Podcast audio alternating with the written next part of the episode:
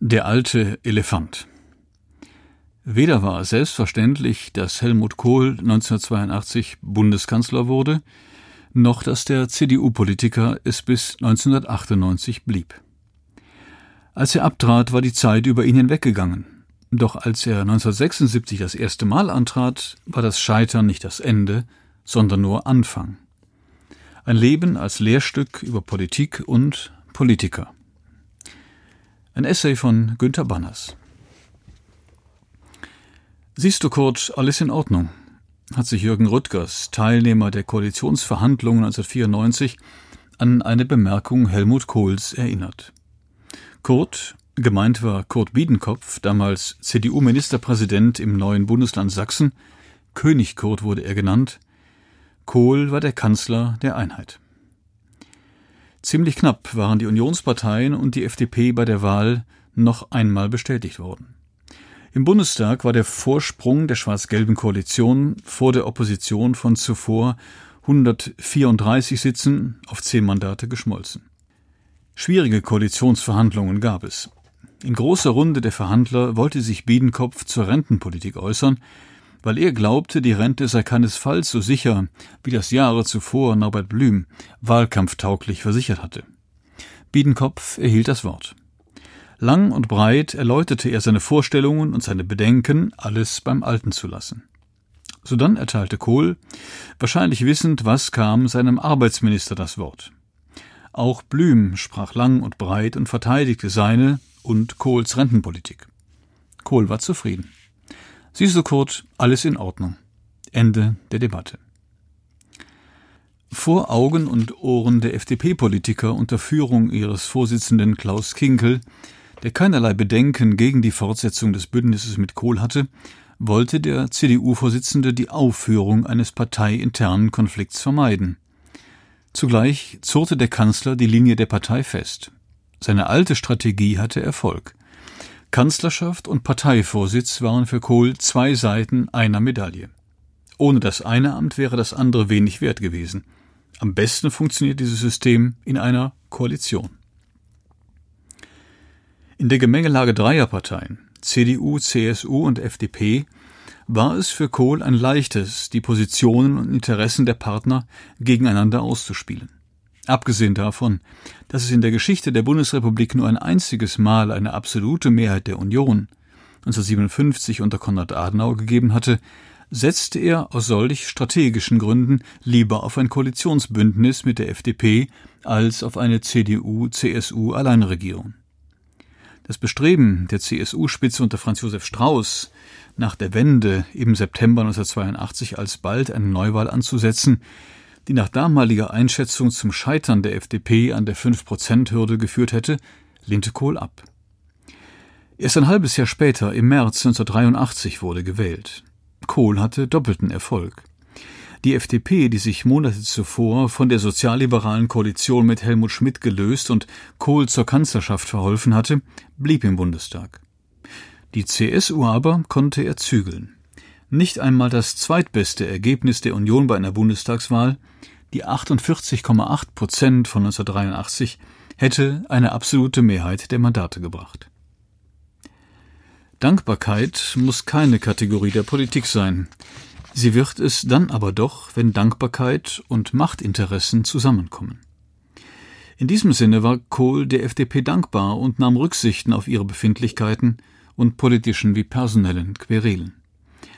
Auch blieb er in der Kontinuität der zu Zeiten der SPD-FDP-Regierung formulierten Außenpolitik Hans-Dietrich Genschers zum Missvergnügen mancher Strömungen in der eigenen Partei. Er setzte die FDP nicht mit Vertrauensfragen unter Druck. In Wahlkämpfen ließ er es zu, dass die FDP mit Leihstimmenkampagnen potenzielle Unionswähler zu sich hinüberziehen wollte. Aus eigenem Interesse war er am Bestand der FDP interessiert lieber auf der Klaviatur der Interessen dreier Parteien spielen, als allein von der CSU abhängig sein. Das war bis zum Schluss das Bestreben des CDU-Vorsitzenden und Bundeskanzlers und auch sein Erfolgsgeheimnis. Kohl konnte sich auf die FDP verlassen und die FDP auf Kohl. Frühzeitig hatte er die Grundlagen eines solchen Einvernehmens gelegt.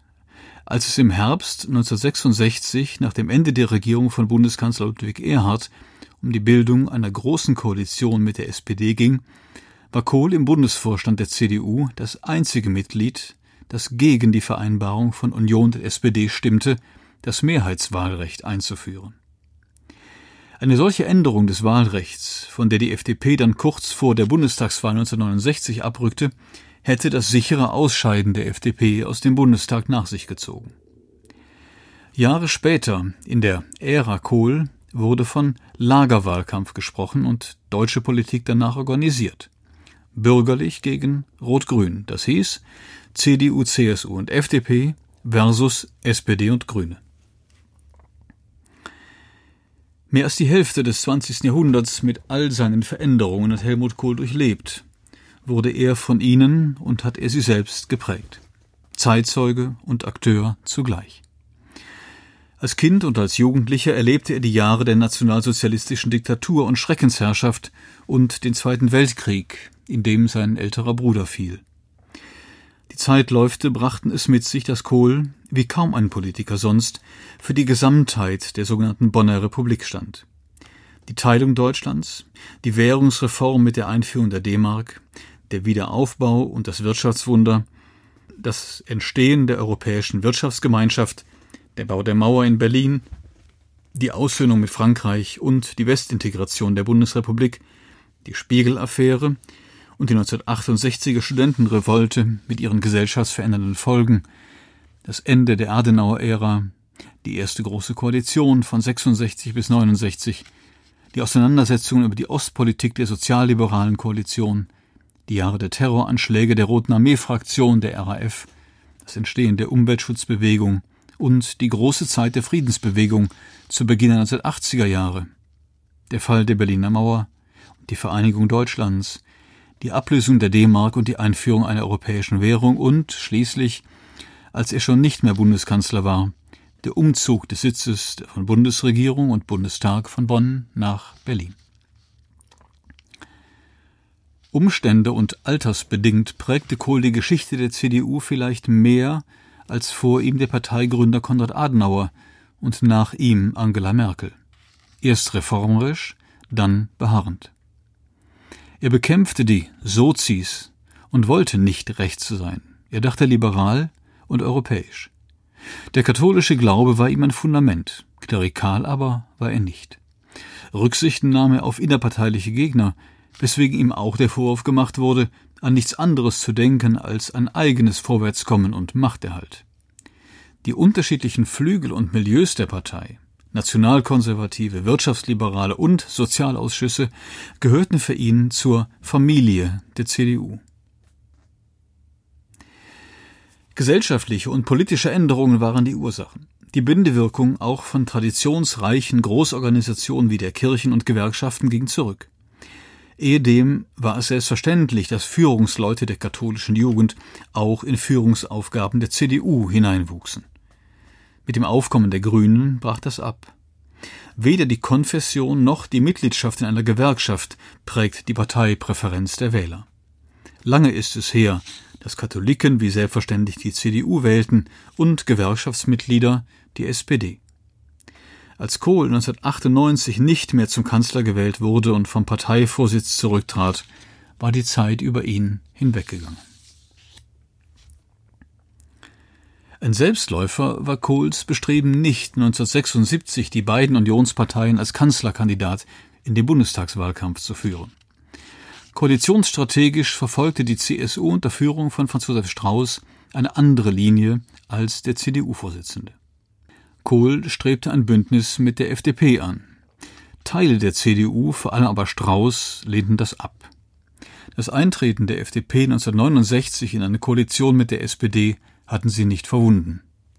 Die Ostpolitik nicht nur der Bundeskanzler Willy Brandt und Helmut Schmidt, sondern eben auch der FDP-Außenminister Walter Scheel und ab 1974 Hans-Dietrich Genscher hielten sie für einen Verrat an Deutschland. Genschers Politikstil des Taktierens und Financierens war ihnen zuwider.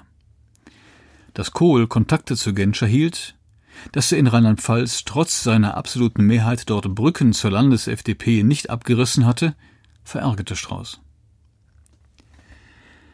Zu einem Wutausbruch sondergleichen ließ er sich hinreißen. Gegen die SPD, vor allem aber gegen die FDP, der er Charakterlosigkeit vorwarf, und auch gegen die CDU, der er eine neidhammelhafte Haltung ihm gegenüber unterstellte. Im November 1974 geschah dies auf einer Klausurtagung der CSU-Landesgruppe in Sonthofen. Die Union solle nicht eigene Vorschläge machen. Zitat Strauß Lieber eine weitere Inflationierung, weitere Steigerung der Arbeitslosigkeit, weitere Zerrückung der Staatsfinanzen in Kauf nehmen, beschrieb er seine Strategie. Es muss wesentlich tiefer sinken, bis wir Aussicht haben, politisch mit unseren Vorstellungen, Warnungen, Vorschlägen gehört zu werden. Die Rede war auf Band mitgeschnitten worden. Ein knappes halbes Jahr später erschien ein Best-of im Spiegel. Die Veröffentlichung sorgte für gehörigen Wirbel. Sonthofen-Strategie wurde das genannt. Kohls Strategie war es nicht. Zudem gab es in der CDU andere Spitzenpolitiker, denen Ambitionen auf die Kanzlerschaft unterstellt wurden. Gerhard Stolzenberg vor allem, der unwesentlich älter als Kohl war und nach vielen Jahren im Bundestag und als junger Forschungsminister in der Großen Koalition Erfahrungen in Bonn gesammelt hatte. 1971 und 1975 wurde er mit jeweils absoluter Mehrheit zum Ministerpräsidenten in Schleswig-Holstein gewählt. Stoltenberg aber zögerte.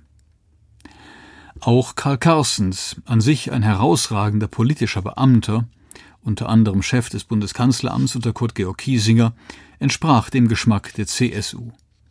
1972 war Carstens in den Bundestag gewählt worden, 1973 wurde er nach dem Rücktritt Barzels Vorsitzender der CDU-CSU-Fraktion und hielt polemisch zugespitzte Reden gegen die sozialliberale Bundesregierung. Doch die Umstände spielten Kohle in die Hände. Die CDU schnitt bei Landtagswahlen gut ab. Die sozialliberale Koalition war in einer Schwächephase. Kohl beanspruchte als Parteivorsitzender auch die Kanzlerkandidatur.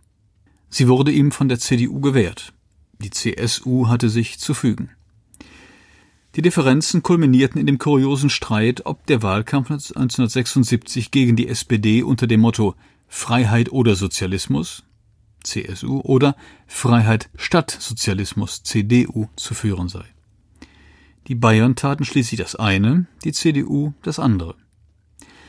Doch die Wahlkampfführung war auch schick und modern. Ein CDU-Plakat machte Furore. Abgebildet eine junge Frau, Blume im Schmollmund mit grünen Boxhandschuhen. Komm aus deiner linken Ecke, lautete der Text. Das beste Ergebnis seit Adenauers absoluter Mehrheit 1957 erzielten die Unionsparteien unter Kohls Führung. 48,6 Prozent, ein Plus von 3,7 Punkten. Die SPD unter Helmut Schmidts Kanzlerschaft verlor 3,2 Punkte und landete bei 42,6 Prozent. Die Schmach von 1969 und 1972 schien überwunden. Die Union war die stärkste Kraft im Bundestag. Doch es reichte nicht. SPD und FDP hatten gemeinsam zehn Sitze mehr, und Genschers FDP blieb an Schmidts Seite. Die Union stellte den Bundestagspräsidenten, es wurde Karl Carstens, die SPD aber der Bundeskanzler, Helmut Schmidt. Helmut Kohl wollte nun als Oppositionsführer nach Bonn. Es wurde keine leichte Zeit für ihn. Von Helmut Schmidt wurde er von oben herab wie ein Schuljunge behandelt. Kohl war kein guter Redner. Seine Rhetorik war ausschweifend, voller Stilblüten und fahrig. Morgenstunde hat Kohl im Munde, rief ihm Herbert Wehner, der SPD-Fraktionsvorsitzende, in einer Aussprache im Bundestag entgegen. In den Medien kam Kohl schlecht weg. Birne wurde er genannt und als solcher karikiert. Der CDU-Abgeordnete Jürgen Todenhöfer, dem rechten Fraktionsflügel zugerechnet, sagte, wie wohl über die rheinland-pfälzische Landesliste in den Bundestag gekommen über Kohl. Im Schlafwagen kommt man nicht an die Macht. Kohl kam zu der Einsicht, er werde sich für die Bundestagswahl 1980 nicht als Kanzlerkandidat durchsetzen können. Er schlug den niedersächsischen CDU-Ministerpräsidenten Ernst Albrecht, liberal und smart vor, dessen Niederlage einkalkulierend. Auch Strauß trat an. Die CDU-CSU-Fraktion stimmte ab. Strauß gewann. Die Bundestagswahl verlor er. Strauß blieb Ministerpräsident in Bayern. Kohl, der sich auch im Fall des Wahlsiegs von Strauß das Amt des Vorsitzenden der Unionsfraktion ausbedungen hatte, blieb Oppositionsführer in Bonn. Zwei Jahre später kündigte die FDP-Führung in Bonn die Zusammenarbeit mit der SPD auf. Am 1. Oktober 1982 wurde Kohl zum Bundeskanzler gewählt, mittels des konstruktiven Misstrauensvotums im Bundestag. Kohl war am Ziel.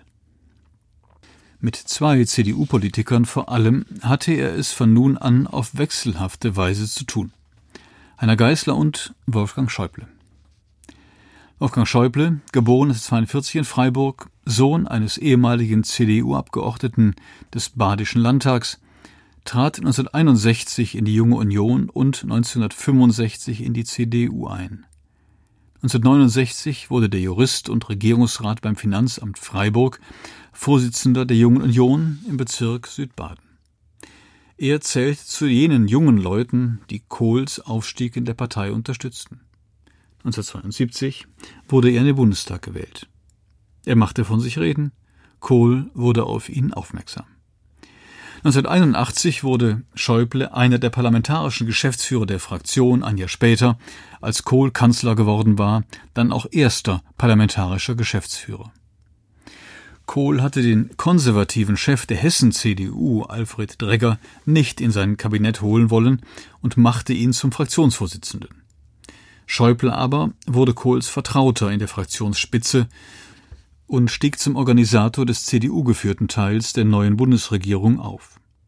Er war Dräger und Kohl gegenüber loyal, vor allem aber auch ehrgeizig, führungsstark und durchsetzungsfähig.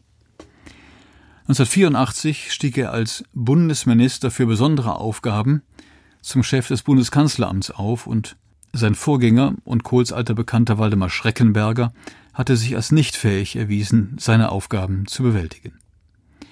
Ein Bermuda-Dreieck, in dem die Akten verschwanden, wurde das Kanzleramt genannt. Schäuble aber wurde im Bonner Journalistenmilieu Napoleon geheißen. Dem Jüngeren gegenüber brauchte Kohl nicht misstrauisch zu sein. Er förderte ihn und überließ ihm heikle Aufgaben, von der Deutschlandpolitik bis in Details der Personalpolitik hinein. 1989 wurde Schäuble Innenminister. Kohl entwickelte ein Vater-Sohn-Verhältnis zu ihm. Besonders nach dem Attentat auf Schäuble während des Bundestagswahlkampfes im Herbst 1990 kümmerte er sich um seinen Minister. Anders als Geißler stellte Schäuble Kohls Führungsanspruch nicht in Frage. Schäuble blieb bei seinen Zuständigkeiten. Als Innenminister handelte er nach der Wende mit der DDR-Regierung den Einigungsvertrag mit seinen gesetzlichen Details aus. Den Umzug der Bundesregierung von Bonn nach Berlin bereitete er vor. Nicht Kohl, sondern Schäuble hielt bei der Bonn-Berlin-Debatte des Bundestags die entscheidende Pro-Berlin-Rede. In Angelegenheiten aber, die er ohnehin nicht habe ändern können, sagte er, habe er sich auch nicht eingemischt. Alles wäre sonst noch komplizierter geworden. Die klassische Außenpolitik gehörte dazu. Sie wurde im Kanzleramt von Kohls Sicherheitsberater Horst Telschik einerseits und von den FDP-Außenministern Genscher und später Kinkel andererseits gestaltet. Nach seiner Wahl 1991 zum Vorsitzenden der CDU-CSU-Bundestagsfraktion waren Schäubles Zuständigkeiten und Ansprüche weiter vermehrt worden. Dem Ansinnen Kohls, den CDU-Politiker Steffen Heidmann als Nachfolger von Bundespräsident Richard von Weizsäcker durchzusetzen, stand er skeptisch gegenüber. Kohl, der sich längst mit den liberalen Weizsäcker überworfen hatte, auch weil er auf dessen öffentliches Ansehen eifersüchtig war, hatte den konservativen Justizminister aus Sachsen ins Präsidialamt bringen wollen. Doch Heidmann scheiterte an sich selbst mit ziemlich missverständlichen Äußerungen über die deutsche Geschichte und die Stellung der Frau in der Gesellschaft. Schäuble blieb Kohl gegenüber öffentlich loyal, baute aber zugleich Macht und Einfluss aus. Er bestimmte die Innenpolitik. Nach der noch einmal von Kohl gewonnenen Bundestagswahl 1994 verbreitete sich in der CDU und im Bonner Journalistenmilieu die Vermutung, Kohl werde im Lauf der Wahlperiode die Kanzlerschaft an Schäuble abgeben. Schäuble glaubte nicht daran.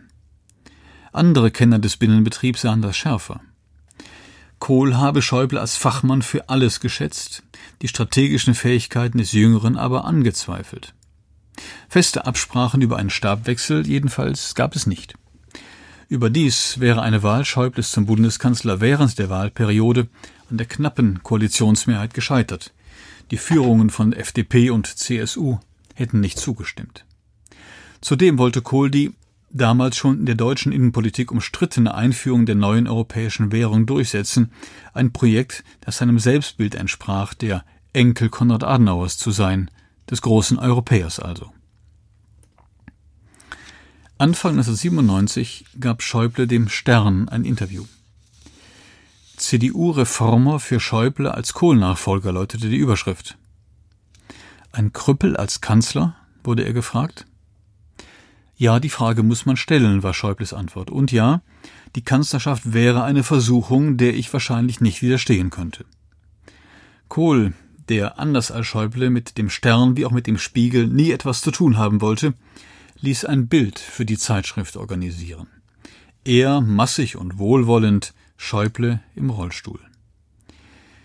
Dieses Mal, nach fast 25 Jahren CDU-Vorsitz und 16 Jahren Kanzlerschaft, standen junge CDU-Politiker nicht mehr auf Seiten Kohls. Sie bevorzugten Schäuble. Kohl war für sie ein Mann der Vergangenheit, Schäuble stand für die Zukunft. Kohl nehme alles persönlich, äußerte Angela Merkel damals. Schäuble habe ihm Schritt für Schritt in der Innenpolitik die Macht entzogen. Kohl länger am Tropf von Schäuble. Aber Kohls Instinkte zur Macht seien besser als die des Fraktionsvorsitzenden. Kohls Entourage, auch er selbst, empfand Schäuble als ungeduldig und drängelt.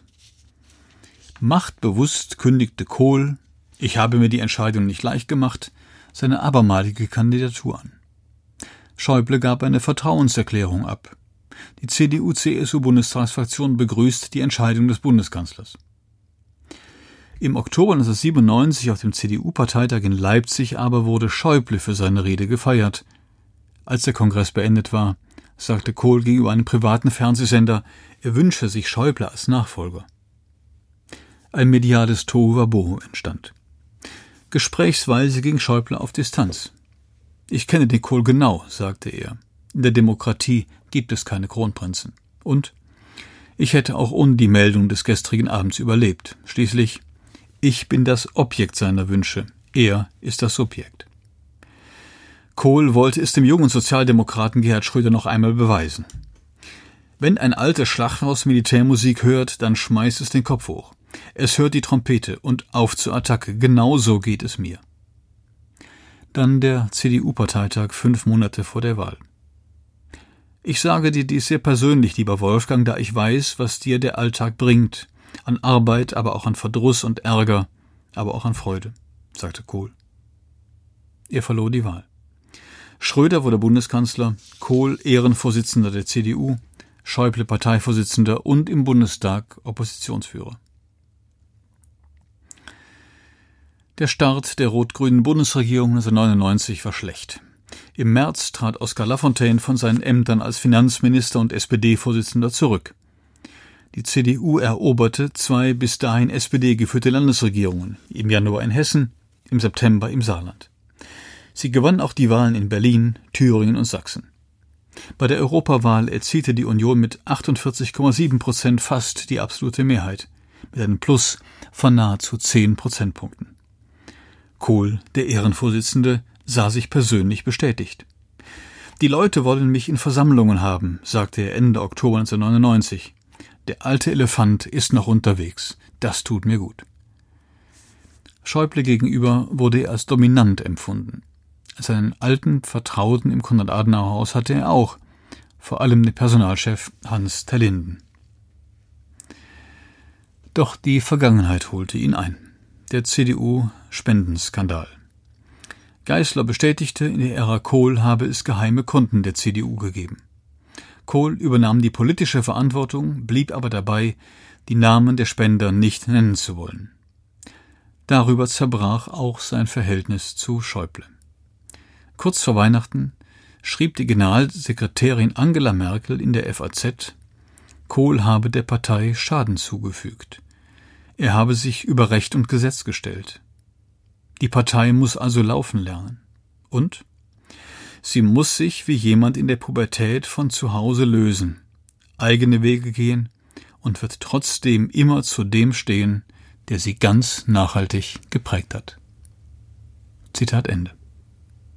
Sie hörten einen Essay von Günter Banners. Er war bis zum Frühjahr 2018 Leiter der Parlamentsredaktion der FAZ in Berlin.